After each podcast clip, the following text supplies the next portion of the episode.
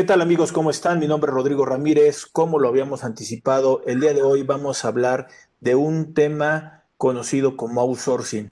Y esta palabrita que hemos escuchado ya desde hace algunos años y que no es que se haya puesto de moda eh, de algunos tres o cuatro años a la fecha, sino sencillamente es que lo hemos utilizado indiscriminadamente el tema del outsourcing y en la realidad es que poco sabemos lo que es.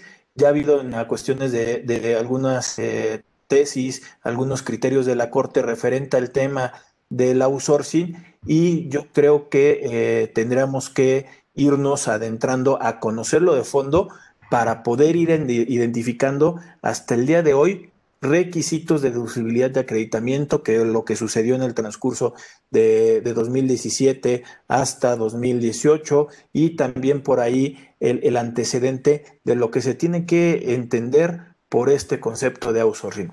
Como hemos tratado de, de, hacer, hemos buscado gente amiga, experta que conoce del tema y el día de hoy para hablar de este tema de outsourcing me he acercado con el doctor Jaime Flores Sandoval que es una eminencia en una cuestión eh, de, los doctorados que tiene. Tiene tres doctorados en cuestión de derecho.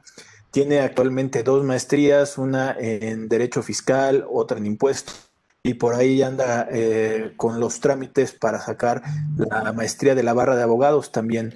Él es contador, abogado, como ahorita también lo estaba este, comentando, pero aparte de eh, todos estos títulos que puede tener, es el conocimiento y el día de hoy que nos va a compartir para hablar de este tema. ¿Qué tal, Jaime? ¿Cómo estás? ¿Qué tal, Rodrigo? ¿Cómo estás? Muchas gracias por la invitación. Oye, Jaime, pues eh, un poquito, ahora estamos del otro lado, ahora me toca entrevistarte a ti, que también he tenido la fortuna de que eh, me has invitado a, tus entrevistas eh, por medio de, del canal de, de CADEM, que eres socio y director que también CADEM se dedica a dar capacitación, aparte de asesoría. Entonces ya me ha tocado estar allá contigo. El día de hoy, pues bueno, estoy este, eh, contigo y buscándote para hablar del tema de el outsourcing. No sé si eh, quisieras por ahí irnos adentrando de un antecedente que tuvieras del tema. Sí, pues mira, precisamente el término es un buen comienzo, ¿no? Porque decimos outsourcing y hoy inmediatamente se vincula el concepto con la subcontratación y, resulta que el outsourcing es un término mucho más amplio.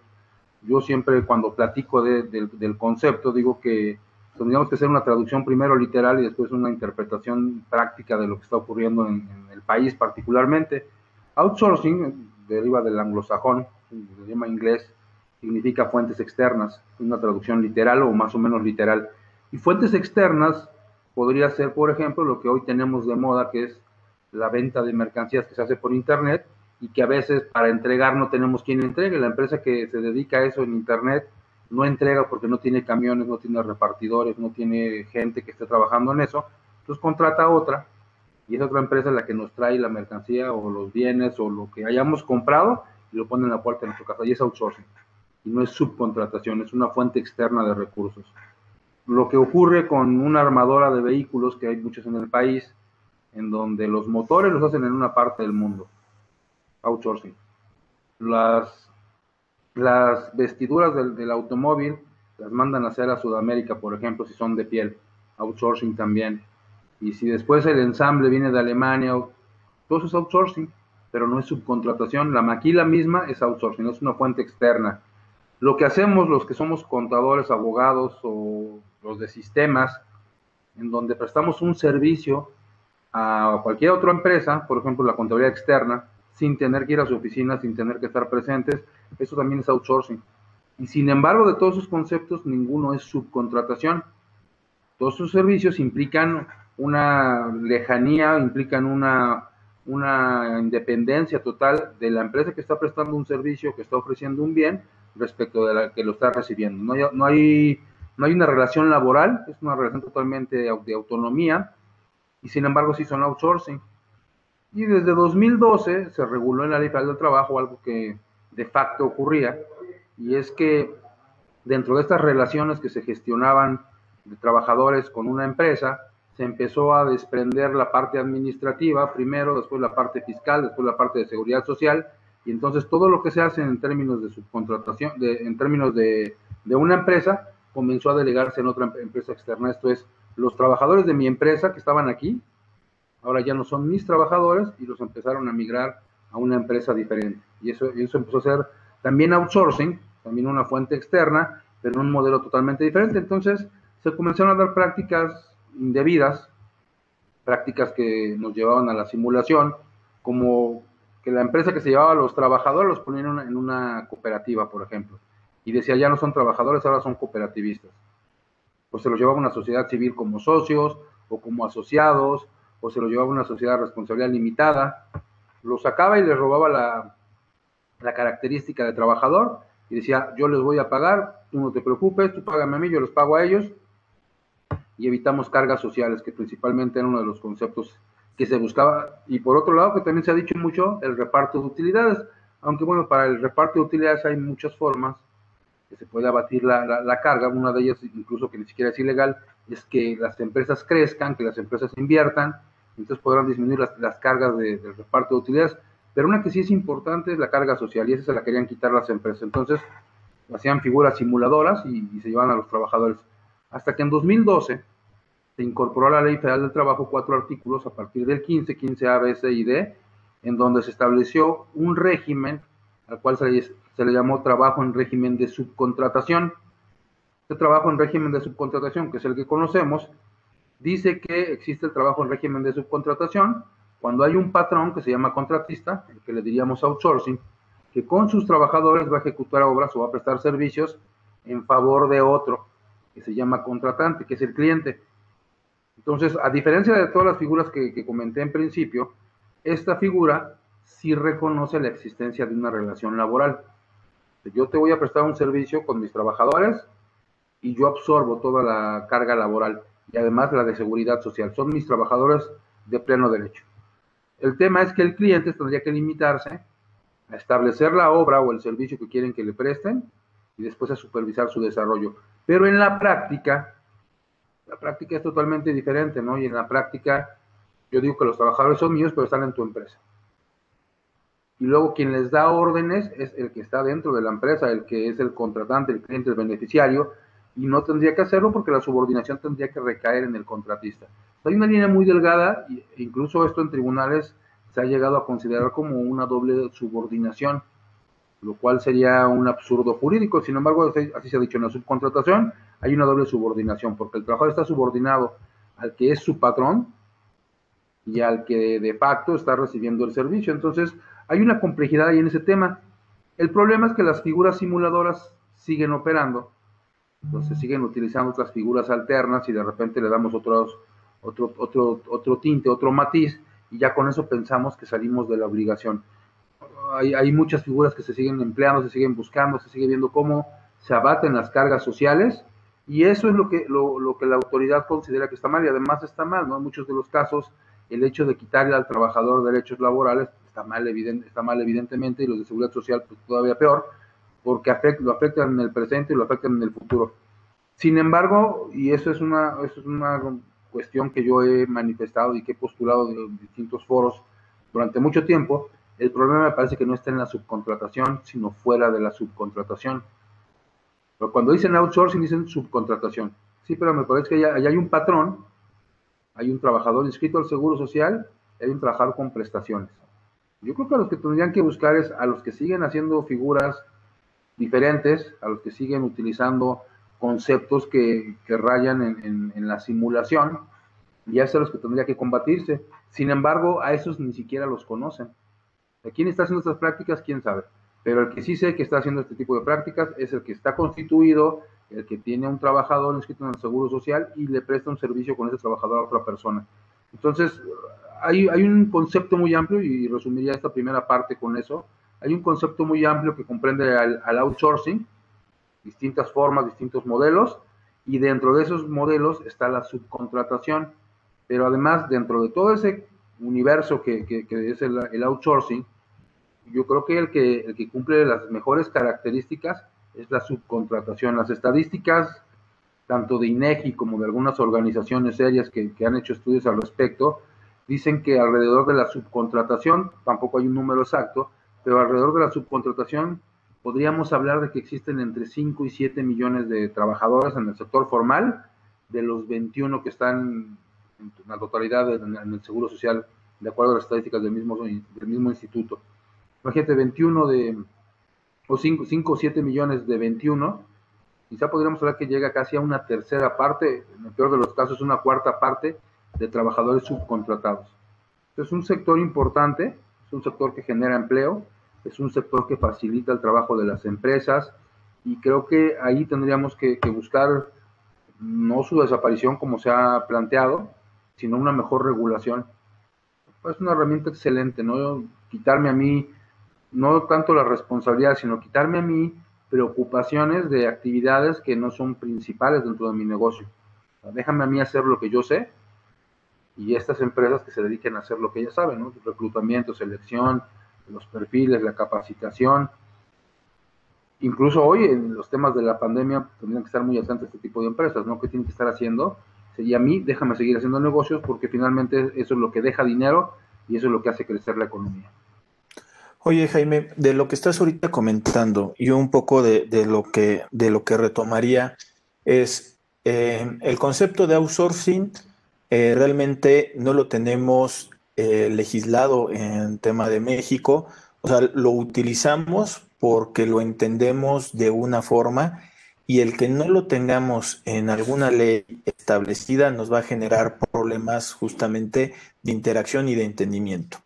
Pero lo que sí ahorita acabas de decir, y creo que también es muy importante, también existe la figura de, este, de la maquila y que tampoco entraría en este concepto de outsourcing.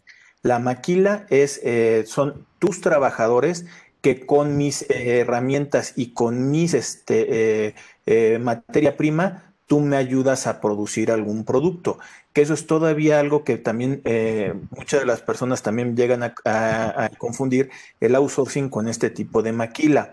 Ahora, regresándome a la ley federal del trabajo, comentas y dices, Ok, a partir eh, de, la incorporación del artículo 15A de la Ley Federal del Trabajo, ya tenemos el concepto de subcontratación laboral y me dice tres causales por las cuales se tendría que considerar este, eh, eh, subcontratación laboral.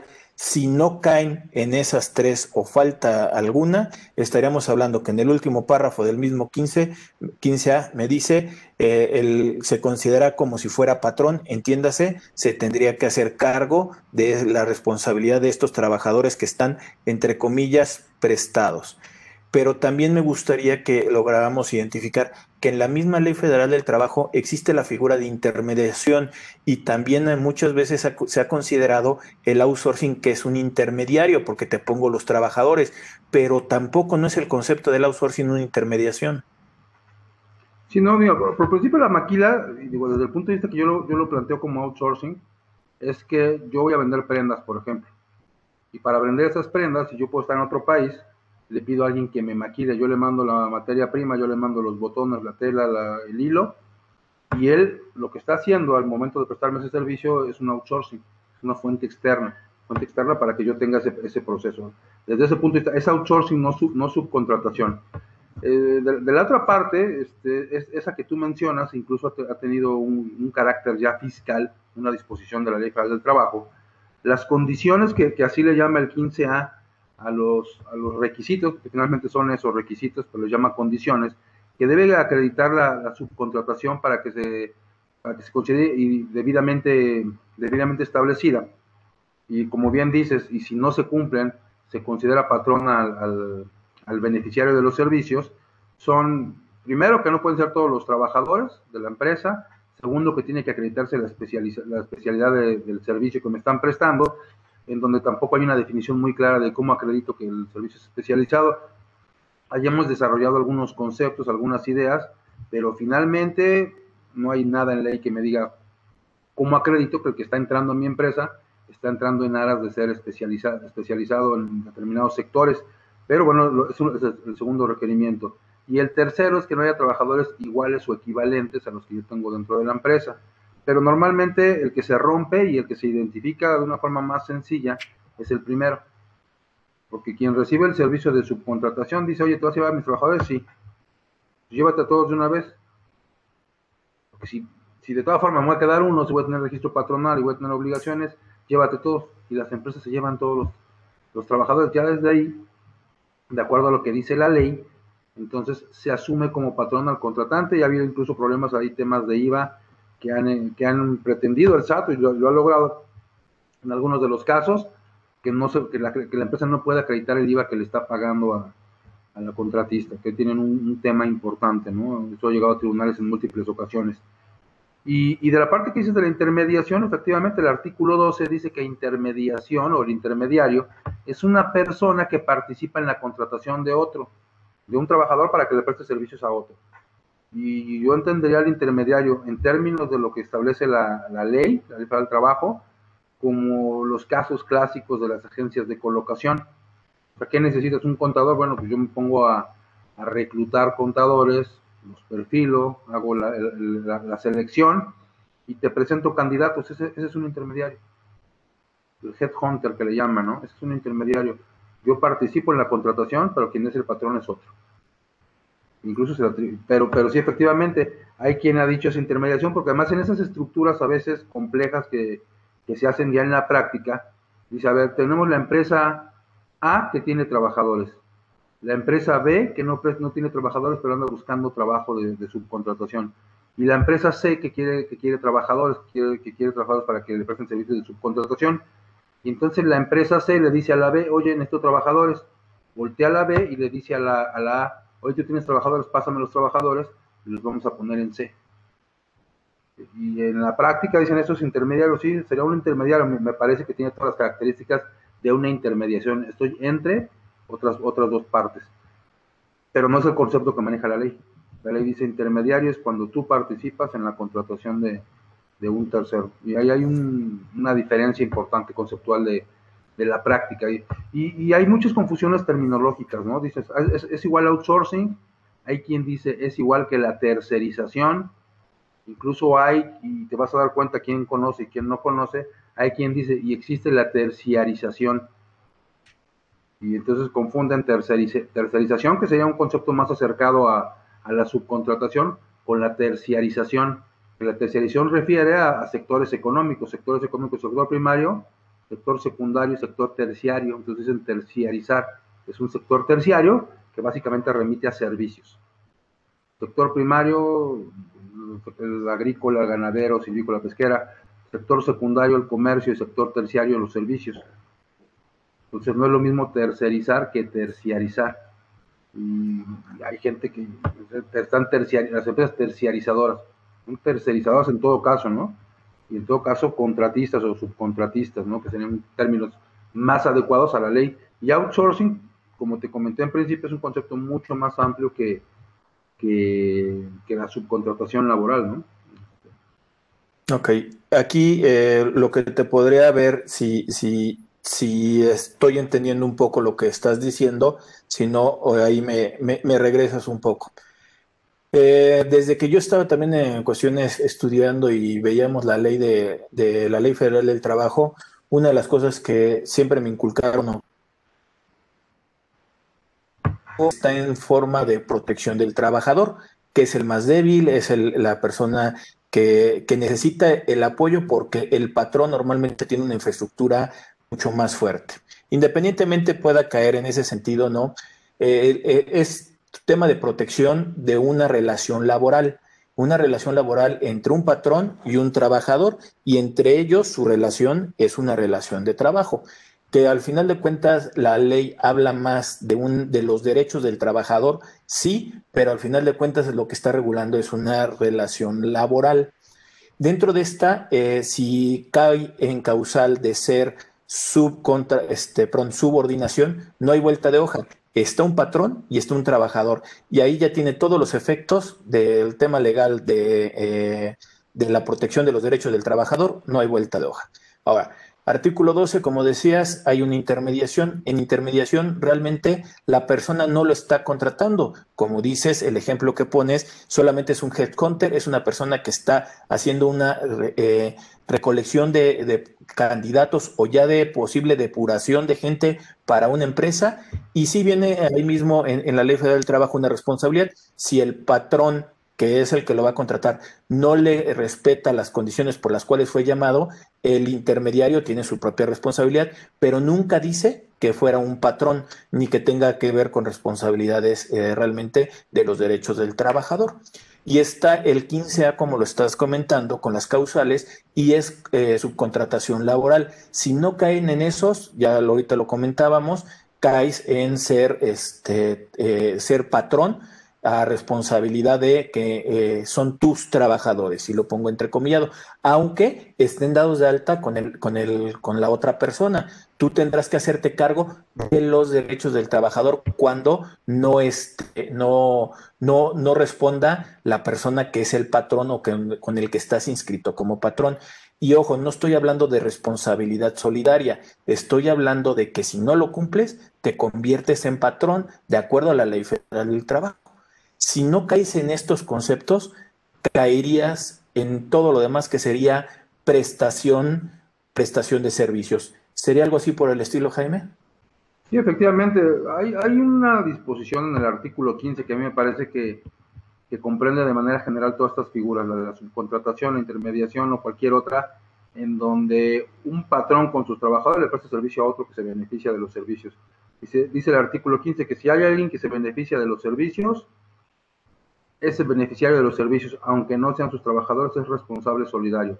Por eso muchas empresas tienen la política, empresas grandes, de que cuando va a entrar alguien a sus instalaciones, así, sea para pintar una barda, una pared o para poner un piso, para limpiar los vidrios, debe acreditar el, que está prestando el servicio que los tiene inscritos al Seguro Social.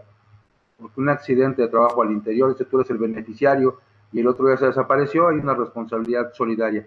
Este, que en todo caso sería una responsabilidad subsidiaria, ¿no? Este, si no pagas tú, entonces paga el otro. Pero el 15 ya comprende eso. Cualquier beneficiario tiene esa responsabilidad solidaria. Pero el 15 es más específico y dice, y si no cumple las condiciones, cualquiera de ellas, entonces eres patrón. ¿Qué implica eso? Pues tienes que pagar el salario. Bueno, ya lo pagué a través del otro. Tienes que pagar el seguro social. Bueno, ya lo pagué a través del otro. La, complejidad y, y, la importancia del concepto es, recae particularmente en las utilidades. Porque si me dices, oye, le tendrías que haber pagado salario, sí, ya se lo paga a través del otro, no hay problema. Oye, le tendrías que haber dado seguro social, sí, ya se lo di a través del otro. Oye, pero tienes que darle utilidades. Ahí sí no hay vuelta de hoja.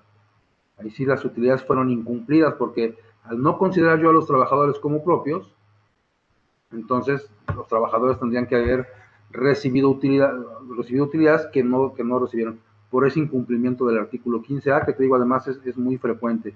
El problema práctico es que no ha habido, no ha habido casos que se resuelvan en favor del trabajador, a pesar de, eso que tú mencionabas, ¿no? Del famoso indubio pro operario que está contemplado en el 18. La misma ley dice que en caso de que haya una duda razonable respecto de quién tiene la razón, si el patrón o el trabajador, siempre se deberá dictar razón en favor del trabajador. Y de ahí se, se, se acompaña todo este todo este esquema de justicia social en donde siempre se pretende beneficiar al trabajador. La misma ley, en atención a la, Constitución, así lo, así lo señala. El problema práctico es que, está bien, a ver, le tocan utilidades, pero ¿sobre qué base? Porque finalmente, si yo los acepto como mis trabajadores, yo no les pagaba, yo no sé cuánto ganaban. Y si no eran mis trabajadores, porque así estaba contemplado, tampoco sé cuántos días trabajaba. Entonces no tengo los dos elementos principales para que les toquen utilidades. Está bien, les tenía que dar utilidades. Tú dime cuáles son las bases, porque yo no conozco las bases porque no eran mis trabajadores. Es más, tenemos un acuerdo de confidencialidad donde dice que él no me puede revelar cuánto ganan los trabajadores. Yo nada más recibo el servicio porque no soy el patrón. Entonces, pues, en la práctica sí hay una, hay una complejidad importante a este respecto. Si, se diera, se tendría que solucionar esta, esta parte en principio, ¿no? Y tendría que ser además legalmente, que también eso es eso es complejo, ¿no? Pero a mí es el punto central, ¿no? Si se rompe esta relación, uno, el reparto de utilidades, y dos, me preocupa también el IVA, ¿no? Que, ha habido por interpretaciones del SAT donde dice, pues si son tus trabajadores, entonces no hay un servicio independiente, sino subordinado y no aplicaría el IVA, no es, no es acreditable.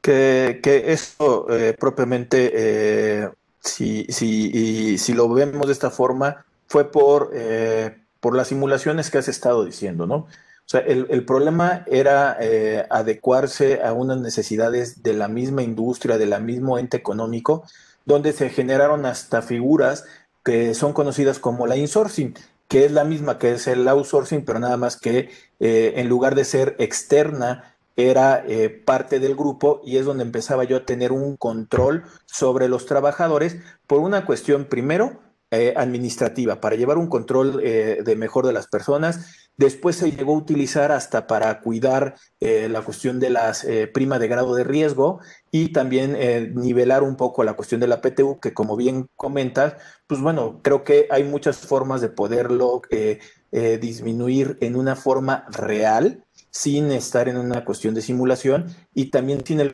que también lo decías de 2009, que decía, el ente económico es todo, es el, es el generador, no solamente es donde están eh, eh, operativamente trabajando sin trabajadores. Entonces, creo que estos conceptos y, este tipo de, de, simulaciones lo que hicieron también es entorpecer movimientos naturales que era para poder administrar mejor el recurso de la nómina, para poderlo llevar y que lamentablemente, como dices, hay muchos que hasta se fueron a generar sociedades cooperativas o algún otro tipo de, figura que, eh, pues ahora sí que quitaba efectos de ICR y de cuotas o contribuciones y al final de cuentas le daba en, la torre a, a las personas que lo estaban haciendo de buena forma. Tanto es así que este, hace algunos años se incorporaron requisitos de deducibilidad de acreditamiento, ¿no, Jaime? Sí, así es. En, en 2017, presidente, lo comentabas al principio, se agregó un párrafo al, artículo 27 del registro de, las deducciones en la fracción quinta, en donde se establecía que la contratista le tenía que entregar al, contratante, a manera de acreditar que efectivamente estaba cumpliendo con sus obligaciones, tenía que entregarle el CFDI del trabajador, tenía que entregarle el acuse de recibo de ese comprobante fiscal, las retenciones que se habían efectuado a los trabajadores tendrían que estar enteradas, tenemos que acreditárselo a la contratante y los pagos del seguro social.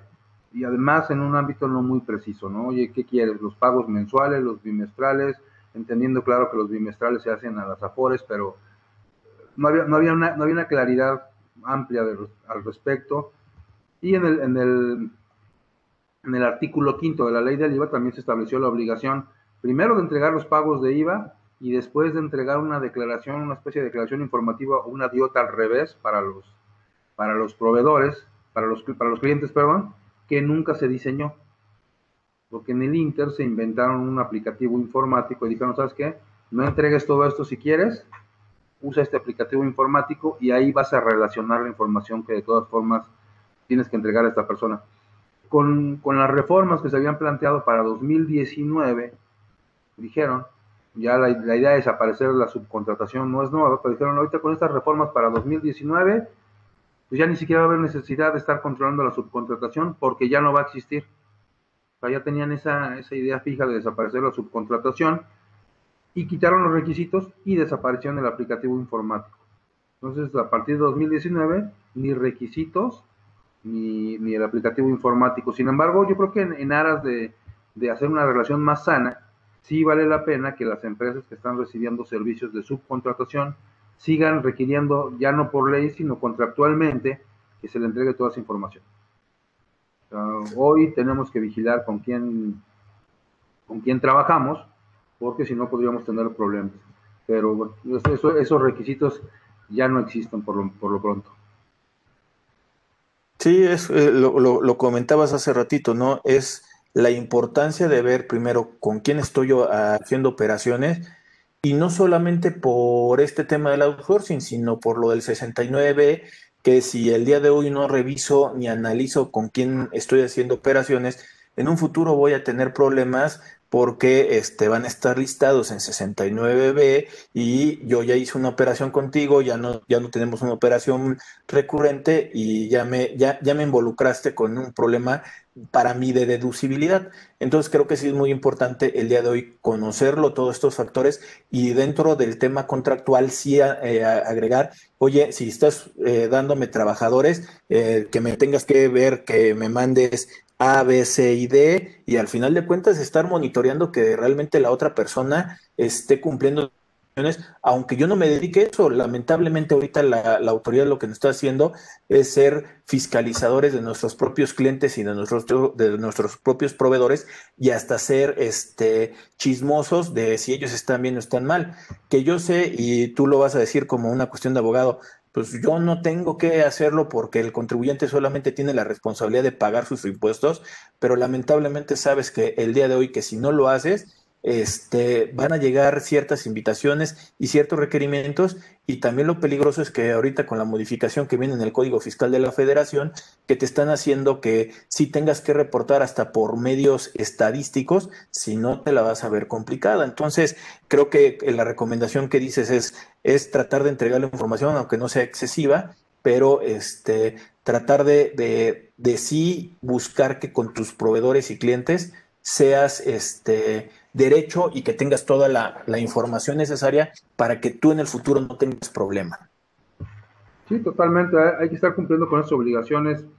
Digo, has, hablado, te he escuchado en otros programas, has hablado de compliance, has hablado de obligaciones que deben de vigilarse de una forma mucho más cercana y las fiscales creo que tienen que estar en primera línea. Hoy uno de los riesgos más importantes que tendrá el empresario será el incumplimiento en materia fiscal porque las sanciones son severas, incluso temas reputacionales, que es un tema también de primer orden en el compliance, se pueden ver afectados por un no pago de impuestos, ¿no? Hoy, como están las cosas y más allá de que haya violación de derechos, pues hay veces en que un mal día de nuestras autoridades y salen hablando de cualquier empresa porque haya omitido el pago de una contribución.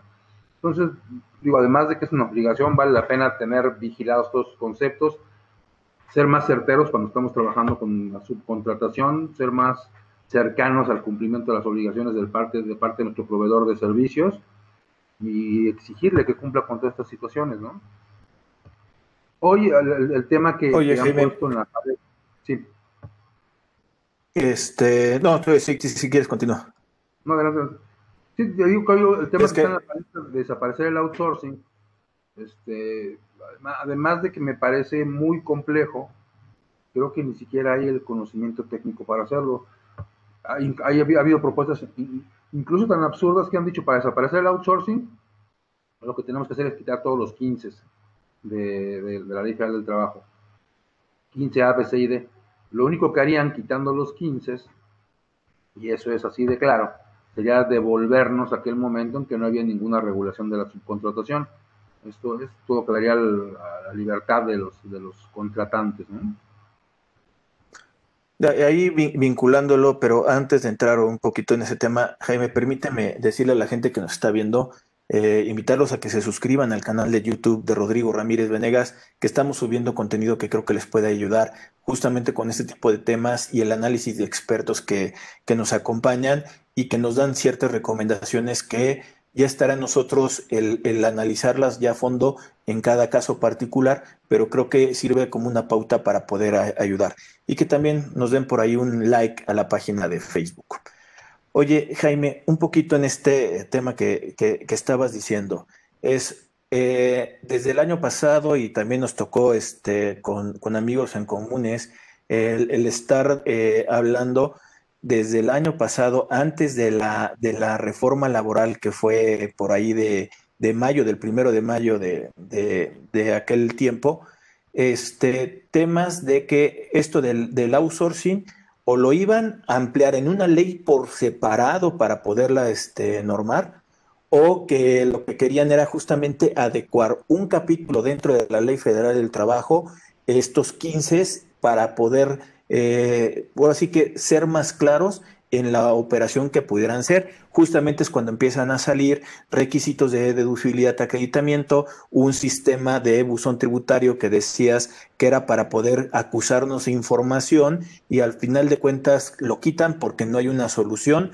y la información que se llegó a subir fue poca y al final de cuentas no le estaba sirviendo a la autoridad la información, por eso lo echaron un poquito para atrás. Ahora, si bien, como lo comentas, es quitar los artículos, lo que van a hacer es otra vez dejar abierto este, a campo a que eh, el trabajador se vea perjudicado con esta cuestión de, de, los derechos en dónde van a quedar, porque es una cuestión de protección supuestamente lo que se estaría buscando. Ahora, de acuerdo a lo que dijo el presidente hace unas cuantas semanas referente a que o lo prohibían o lo legislaban, aquí en este caso ¿Tú cómo ves en una realidad, en un periodo muy, muy cercano, qué va a pasar con los derechos de los trabajadores, hablando que es lo importante, porque es lo que se estaría regulando en, en estricto sentido, y en segundo sería la fiscalización. ¿Qué es lo que tú esperas ver hacia adelante? Yo esperaría coherencia, coherencia entre lo que necesita el país y lo que se va a legislar. Desaparecer la subcontratación sería regresarle al, patrón o, o a la empresa o a los empresarios una serie de responsabilidades que hoy no tienen. Administración, reclutamiento, selección, contratación. O sea, quien ha encontrado en la subcontratación un aliado, no, no, no un cómplice, que efectivamente en muchos de los casos ha habido complicidades que, que, omite, omiten cumplir con obligaciones, pero los que han encontrado aliados en, en la subcontratación pueden operar mejor, pueden hacerlo de una manera más sencilla. O sea, sería agregarle costos a las actividades de las empresas y evidentemente eso significaría encarecer los precios de los productos, pero además hacer más compleja la operación de las empresas y yo creo que hoy todo tiene que ser mucho más sencillo porque el tiempo es uno de los recursos mucho más mucho, uno de los recursos más valiosos de, los entes. Entonces, ¿qué tendrían que hacer? Tendrían que regular. Hay ejemplos, porque además hemos estado estudiando el tema desde el punto de vista del derecho comparado. Y hay ejemplos en, Brasil, por ejemplo, en Ecuador también, de cierta forma en Uruguay, pero particularmente a mí me llama mucho, el caso, mucho la atención del caso de Brasil.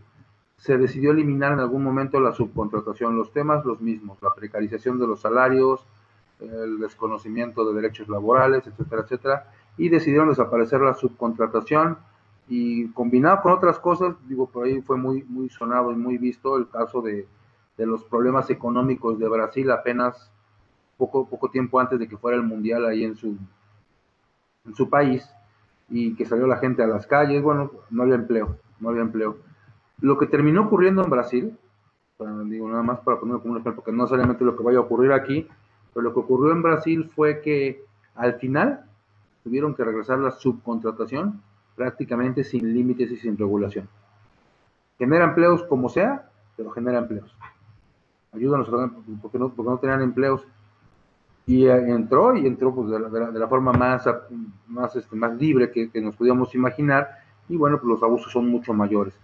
¿Qué tendríamos que hacer? Bueno, hay, hay un par de propuestas en donde se dice, pues yo por principio de cuentas tendríamos que, quiénes son, que saber quiénes son las empresas serias que están prestando el servicio, que haya un padrón.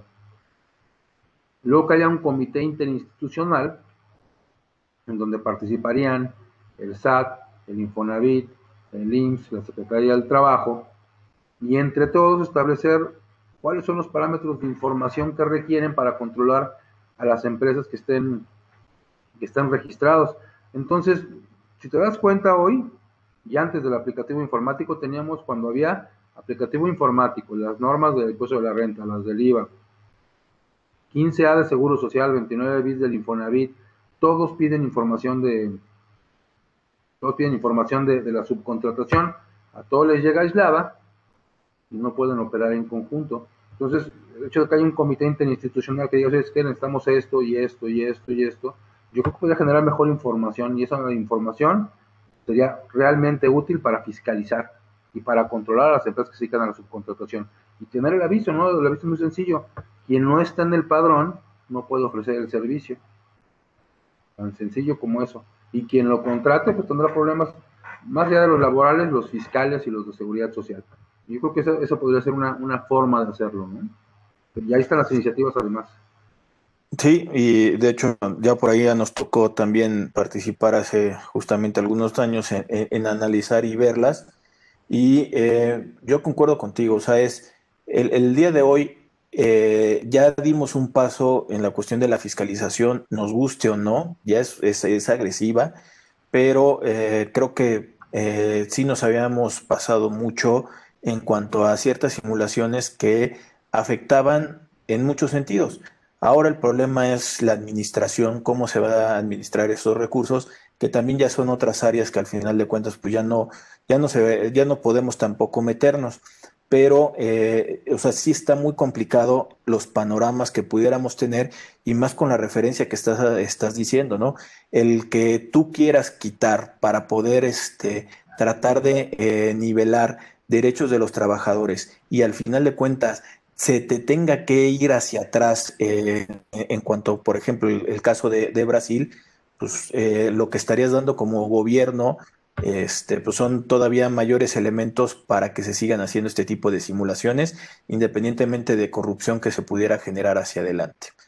Eh, otra de, los puntos, este, Jaime, para que este, pudiéramos ir concluyendo, se agrega la cuestión de los requisitos de retención para el concepto de outsourcing, así se estuvo manejando, para efectos del IVA, de una retención eh, que empezaba a correr a partir de este año. Eh, un ejemplo que pudiéramos ver para poder aclarar cuáles son los que sí entrarían y cuáles son los que no. Sí, que el IVA propiamente es para los servicios en general. Al principio Incluso en la reforma para 2019 se habló de una retención del 10% de IVA, este, de una retención de impuesto de la renta también para, la subcontratación. Al final en ese año no pasó nada, para este año sí hay una reforma en donde se hace una retención por servicios.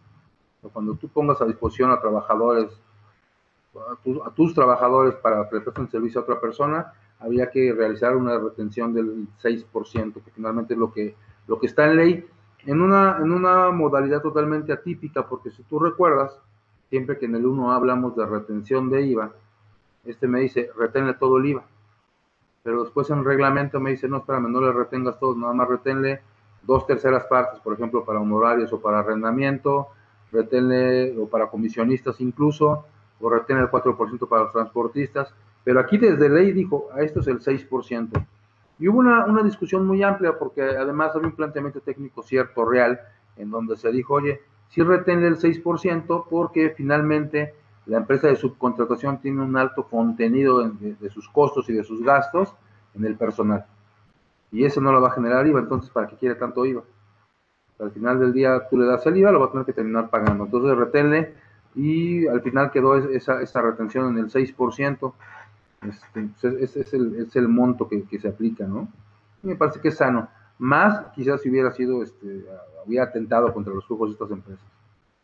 Sí, es lo que también se estuvo peleando mucho y que fue una propuesta que tenía el la Prodecom hace dos años, referente a, hacer una retención, creo que agresiva para eh, los prestadores de servicio y que iba a terminar eh, convirtiéndose en saldos a favor que cada vez son más difíciles que se pudieran recuperar. Eh, no sabría si es buena la del 6%, la del 4%, la del 10%, porque dependerá mucho las operaciones que pudiera estar generando diferentes este, sectores y cada uno tiene su diferente impacto dependiendo de sus, sus costos, que hay algunos que de plano pues sí les estaba afectando mucho. Este, Jaime, eh, algo eh, eh, que quisiera este, externarte. Muchas gracias por acompañarnos el día de hoy.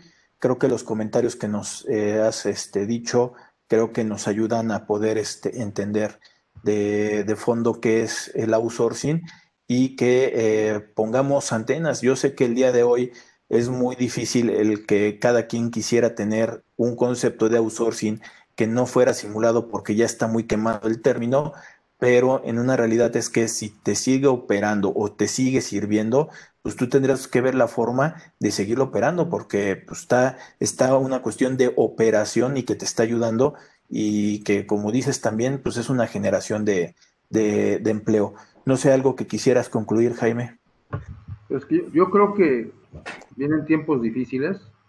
A los efectos reales de la pandemia y de todo este cierre de, parcial de actividades que tuvimos casi todo el año prácticamente, se va a ver en el próximo ejercicio. O sea, hoy estamos aprendiendo a sobrevivir con esto, pero esta, este alentamiento que tuvo la economía se va a ver reflejado en 2021 de una forma importante y en los años siguientes. Se perdieron muchos empleos que hay que recuperar y yo creo que más que estar buscando culpables de, una realidad, hay que buscarlos, hay que encontrarlos, hay que sancionarlos. Yo creo que tenemos que estar buscando aliados, aliados que de forma correcta nos ayuden a generar empleos. para no estar buscando quién, quién la hizo. Hay que buscar a eso, sí, seguramente, pero hay que buscar aliados para generar empleos y yo creo que la mejor opción es hacerlo con gente que ya conoce el concepto, con gente que lo ha hecho bien durante años, con gente que está ya desarrollado, que ha desarrollado procesos sumamente ágiles y verdaderamente de apoyo a las empresas.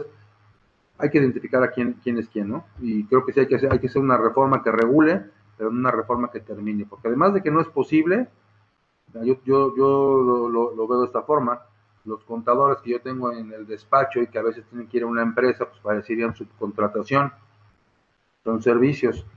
Y finalmente, aunque fuera subcontratación, ¿qué va a pasar con esa gente? Son mis trabajadores. Incluso la otra empresa no puede decir, bueno, pues yo absorbo a tus trabajadores. Sea, materialmente sería ilógico, ¿no? Entonces, hay que pensar, yo creo que hay que meditar. Si hay que hacer una reforma, hay que hacerla de una forma muy consciente de cuáles son nuestras necesidades. De nueva cuenta, Jaime, muchas gracias por tu aportación del día de hoy. Este, la gente que nos está viendo, los invitamos a que nos pongan los comentarios, eh, que nos sugieran temas y nosotros vamos a traer gente especialista y experta como el día de hoy nos acompañó el doctor Jaime Flores Sandoval. De nueva cuenta, muchas gracias, eh, Jaime. Muchas gracias, por la invitación. y también lo decía que también pues, eh, puedan ver en, tus pláticas de CADEM, ¿no? Infocadem Online, estamos en Infocadem Online todos los días a las 9 de la noche. De lunes a viernes. Está para, para que también este, complementen con los temas que también ellos están subiendo en CADEM y eh, vean la cuestión de la, de la interacción con los contenidos y los temas que justamente es para podernos apoyar en esto que se está generando como una comunidad de intercambio de información. Jaime, de nuevo cuenta, muchas gracias. Gracias, Rodrigo. Gracias, Rodrigo. Estamos en contacto. Saludos. Bye.